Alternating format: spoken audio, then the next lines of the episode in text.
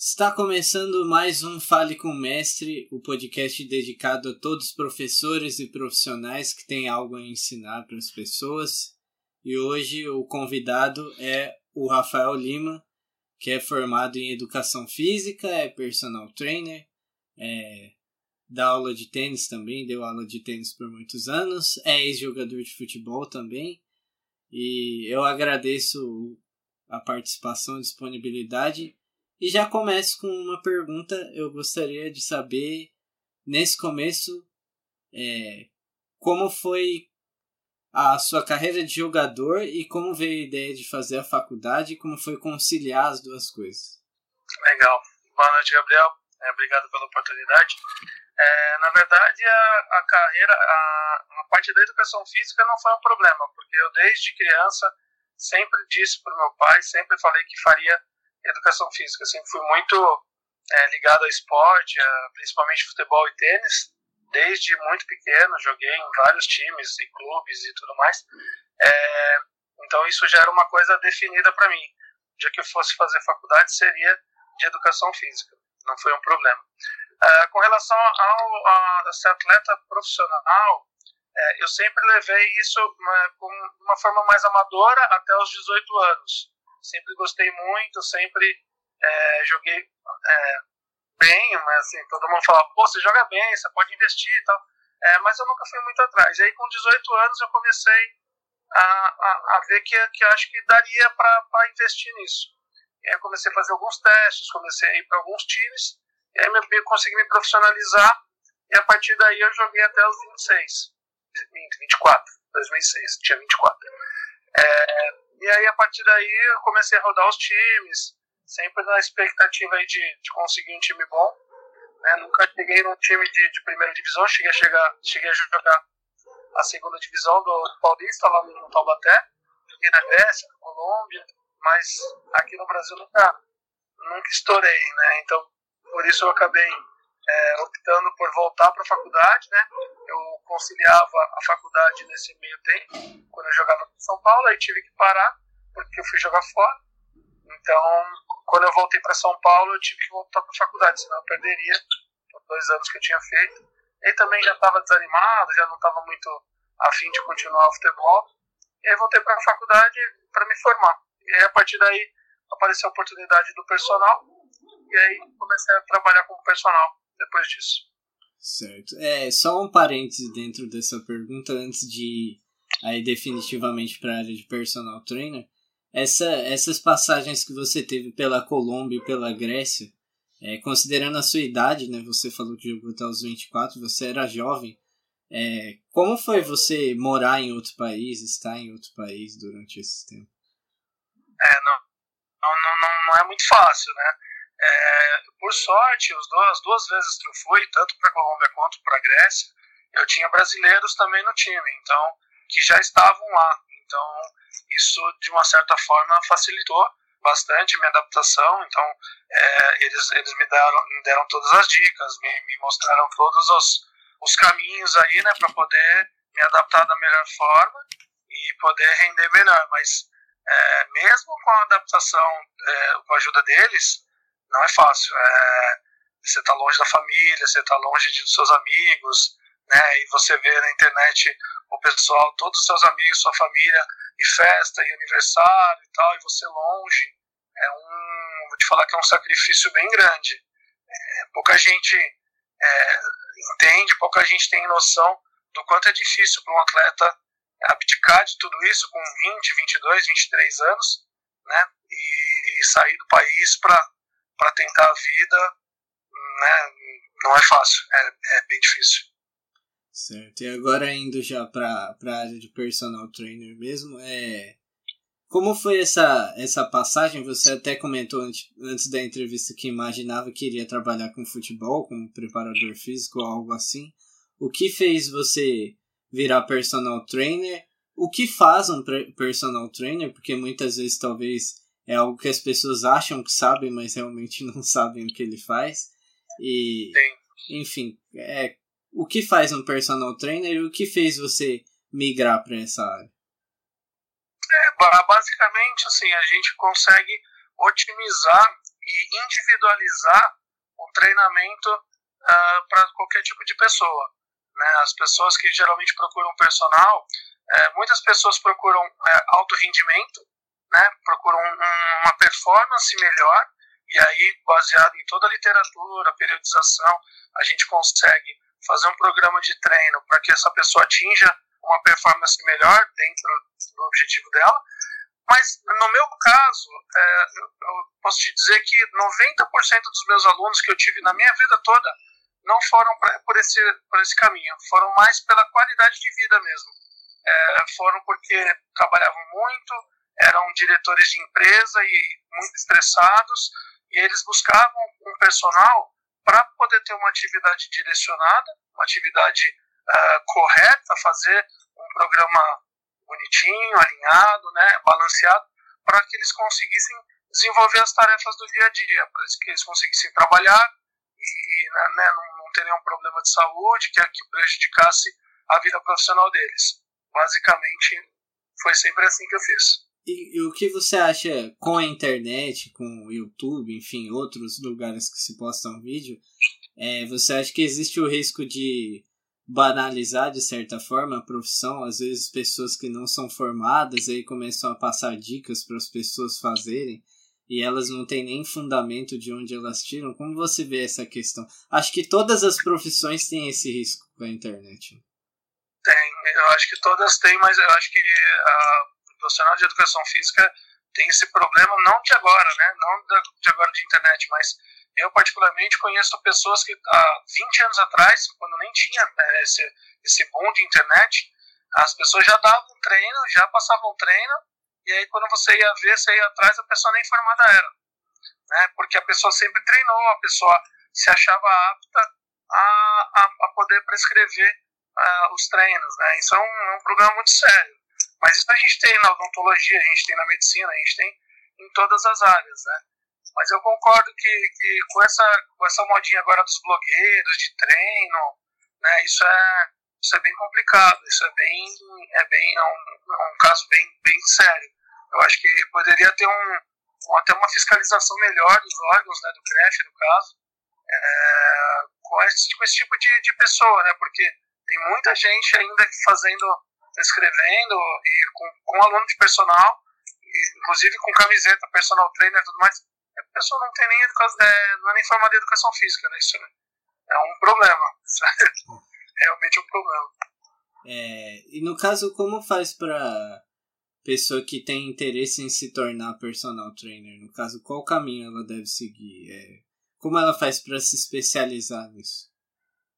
É, na faculdade você tem uma, você pode optar, né, por licenciatura é, ou, ou, ou, treinamento, né, né, você consegue direcionar já na, na, na faculdade essa tua área que você quer atuar, mas para ser bem honesto, é, na faculdade, o que eu tive na faculdade que eu uso até hoje para a área de personal é 20%.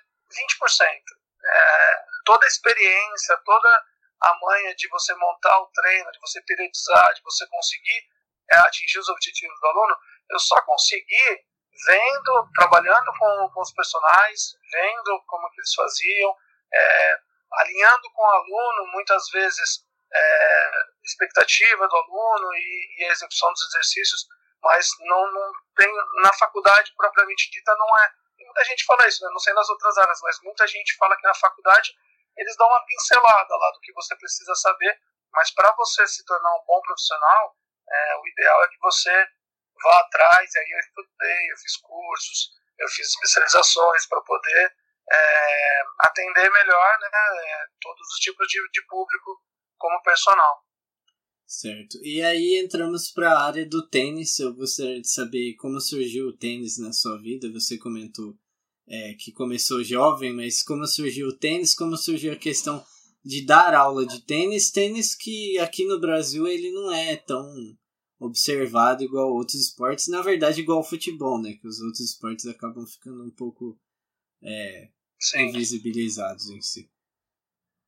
É, na verdade eu, eu joguei tênis muito tempo, quando pequeno, né, eu frequentava um clube aqui perto da minha casa e eu sempre joguei, E aí, durante esse período que eu joguei, eu tive um técnico, um, que hoje é meu amigo, né, muito amigo meu, é, que eu, eu, disputava alguns campeonatos internos, assim, nada é, muito profissionalizado, né, não era federado, nada. Mas disputava os campeonatos nos clubes, fazia os campeonatos internos, tudo mais. É, e aí depois eu parei com o tênis, porque eu comecei a jogar futebol, né. Quando eu voltei a, a para a faculdade e come, voltei, comecei a dar aulas de personal, esse meu esse técnico, ele me chamou um dia para para repor uma aula, para cobrir uma aula dele que ele não poderia dar. Aí eu falei para ele, falei, não, mas eu nunca dei aula. Ele falou, meu, é tranquilo, você, você sempre treinou, a gente sempre treinou, tudo mais. E aí, a partir daí, eu, eu dei essa aula, aí apareceu outra aula, aí começou a aparecer aluno novo, e aí, a partir daí, eu comecei a é, incluir o tênis na, na, na grade, né? E aí, agora, ultimamente, eu tenho tido muito mais alunos de tênis do que de personal. Até porque é, eu concordo com você que é um esporte que não é muito é, visível, né, não é muito é, divulgado né, no Brasil, apesar do Guga, né, depois que o Guga ganhou, deu uma boa melhorada, né, quando ele foi campeão e tudo mais. Mas tem muito condomínio novo agora com quadra. Então, as, as, as construtoras estão é, investindo nisso, elas estão optando por de repente não construir uma torre, porque uma quadra de tênis ocupa praticamente o, o espaço de uma torre de apartamentos, mas estão investindo é, em área de lazer e clube, como se fosse um clube, né, nos condomínios. Isso é, melhorou muito, muito, porque antes eu não tinha tanta opção de condomínio para dar aula. Hoje eu tenho muito condomínio com, com. Sim, e aproveitando isso que você falou, você já esteve na área do futebol, da aula de tênis. É, o que poderia ser feito para melhorar o esporte na sua visão aqui no Brasil? Porque eu acho que o Brasil é um país que tem um potencial muito grande em vários esportes, mas esse potencial não aparece por diversos fatores. É você que já esteve no meio mais conhecido que é o futebol e hoje dá aula de tênis e deu o exemplo da questão dos condomínios, você consegue ver quais alternativas melhorariam o esporte aqui? Olha, para ser bem honesto, eu acho que a única alternativa seria é, um incentivo, um patrocínio maior do, do próprio governo, né? porque se você vê em outros países, Estados Unidos, na Europa, é, a grande maioria dos atletas de ponta são atletas que tiveram todo o apoio em treinamento, em alimentação, em participação em campeonatos é, com apoio do governo. Né? É, eu tive muitos exemplos de amigos meus, tanto no futebol quanto no tênis, que acabaram não indo para frente porque não conseguiam é, ir para o treino, não tinham dinheiro para comprar uma chuteira legal. É, no tênis, para você vingar no tênis aqui no Brasil, você precisa participar dos campeonatos, que é, é muito caro. É, você tem que pagar inscrição, você tem que viajar. Se você for jogar o brasileiro, você vai jogar em vários estados. Então, você precisa pagar avião, você precisa pagar estadia. Isso é, acaba ficando muito caro. Então, eu acho que é o grande problema do Brasil, é, em todos os esportes, o futebol menos, né, mas também é um problema, eu acho que é o patrocínio, né, o incentivo do governo, que gasta bilhões aí em muita coisa que a gente sabe que não está certo, e poderia, de repente, investir um pouco mais em infraestrutura, né, não só para os atletas mais infraestrutura para eles, né? É, quadras, ginásios, piscinas, enfim, tudo isso para poder formar bons atletas, né? Que é, tá, é bem escasso. É, e até por conta da sua experiência, tanto no futebol quanto no tênis, é, você gosta de assistir um ou outro, gosta de assistir os dois, e quando você assiste por você ter uma noção, você acha que você vê algo diferente, às vezes um amigo tá do seu lado tem uma opinião, aí você fala, não, mas eu já estive nesse lugar tal. Eu tenho uma visão diferente. Como funciona isso? É, eu tenho algumas brigas aqui, é, tanto com a minha esposa, que é corintiana roxa, e o irmão dela também, que está aqui agora. É, eu ouço muita coisa que, assim, eu não fico discutindo, né, mas eu ouço muita coisa de pessoas que não viveram o futebol, é, que eu vejo que não é, não é o que eles pensam. Né? As pessoas têm uma, uma visão um pouco é, diferente do que é a realidade. Mas não tem como, né? Só, só quem viveu, só quem esteve lá é, para poder ter essa, essa noção exata. Tanto é que hoje, é, assim, eu, quando, quando pequeno eu era palmeirense, né? Sempre fui palmeirense, mas hoje, sinceramente, eu não consigo me lembrar da última vez que eu assisti um jogo do Palmeiras. Porque eu acho que eu vi tanta coisa errada no futebol, é, foram, foram tantas frustrações que hoje eu não consigo mais ter aquela, né, aquela vontade de torcer e aquele, aquele amor que eu tinha. Eu ia em estádio, né, eu adorava e chorava quando o Palmeiras perdia. Depois que eu joguei, eu percebi que não é bem assim. Entendeu? É, as pessoas, os torcedores, eles estão num, num, num nível, né, num, estão num, num contexto, mas os jogadores, os outros clubes estão em outro contexto. Definitivamente, é, os, os, os, torcedores não têm noção do que se passa nos bastidores. Né? É bem complicado. Isso porque eu, eu convivi não numa elite, né? Eu nunca disputei uma Copa do Mundo, eu nunca estive, nunca disputei um brasileiro da Série A, mas na, nas categorias menores eu já vi muita coisa errada. Então eu fico só imaginando o quanto de coisa errada tem na, na, na elite, entendeu? Porque é, envolve muito mais dinheiro, envolve muito mais patrocinador. É, isso é um, é um ponto bem delicado também. Sim, com relação ao tênis, você gosta de assistir? Acompanha ou é mais de Tênis eu gosto. Tênis eu gosto, tênis eu assisto bastante. É, se bem que ultimamente eu não tenho tido muita, muita graça, né? Nas últimas, acho que duas décadas aí, o, o Nadal, o Federer e o Djokovic, eles não, eles não, não dão chance para ninguém. Então fica meio sem graça, né? Você sabe que sempre são os três que vão ganhar. Então, mas eu gosto. É, gosto e incentivo muito os alunos a assistirem, né? Porque eu acho que você assistindo esses caras de alto nível jogar, é, para os alunos que estão começando, para os alunos que estão aprendendo né, os movimentos, é muito legal. Acho que é, é, muito, é muito inspirador, né? Porque os caras são fora do normal, né? São muito acima da média. Sim, então, para encerrar a entrevista, dos três, você tem algum preferido? Do Federer, do Nadal e do Djokovic? Você acha que algum, assim... Ah, não sei, qual você prefere dos três? Qual você acha melhor? Eu gosto mais do Federer. Ele é, ele é acima, pra mim, assim, é, o cara é diferenciado, assim, a impressão que eu tenho é que ele, ele joga e não sua. Ele joga, parece a impressão que dá que ele vai para casa, põe o pijama dele e dorme, não toma banho, porque é, ele tem um, um, um é, o movimento dele é tão refinado, ele tem uma técnica tão, tão top que é, assim, é difícil ver os movimentos tão bonitos iguais aos dele. É, não que o Nadal não seja muito bom, o Djokovic também, mas eu, eu tenho um negócio com o Federer, para mim é, ele é acima da média. É, no Brasil, é, tem alguém surgindo no tênis assim promissor? Ou por enquanto fica só naquelas ah, competições menores, naquele começo de competição? É, então, não tem faz tempo, né? Depois, na verdade, depois do Guga não teve nenhum brasileiro é, que se destacou. Tem o Marcelo Melo, que, é, que ele foi campeão de dupla, né? Ele é, ele é muito bom de dupla, ele joga os campeonatos de dupla, mas uh, no individual não, não tem, né? Não, depois do Guga não teve nenhum que, que, se destacou, assim. E eu acho que talvez por esse motivo que eu te falei, né? A falta de incentivo, a falta de patrocínio, a falta de apoio no, no tênis é bem complicado. É um esporte muito caro, né? Para você fazer as inscrições, as viagens, tudo mais, isso é bem complicado. Então acho que isso limita muito é, alguns jovens atletas a prosseguirem. Né? Gostaria de te agradecer pela entrevista, pelo papo que a gente teve aqui. É legal sempre falar com um atleta que, que viveu, seja no futebol, seja em outro esporte. Como você falou, a gente que vê de fora, a nossa visão é diferente, apesar que eu tô no jornalismo, então automaticamente se você vai muito a fundo, você sabe de algumas coisas também que o torcedor não sabe. Mas enfim. É, obrigado pela entrevista e boa sorte no futuro da sua carreira no tênis e no personal training.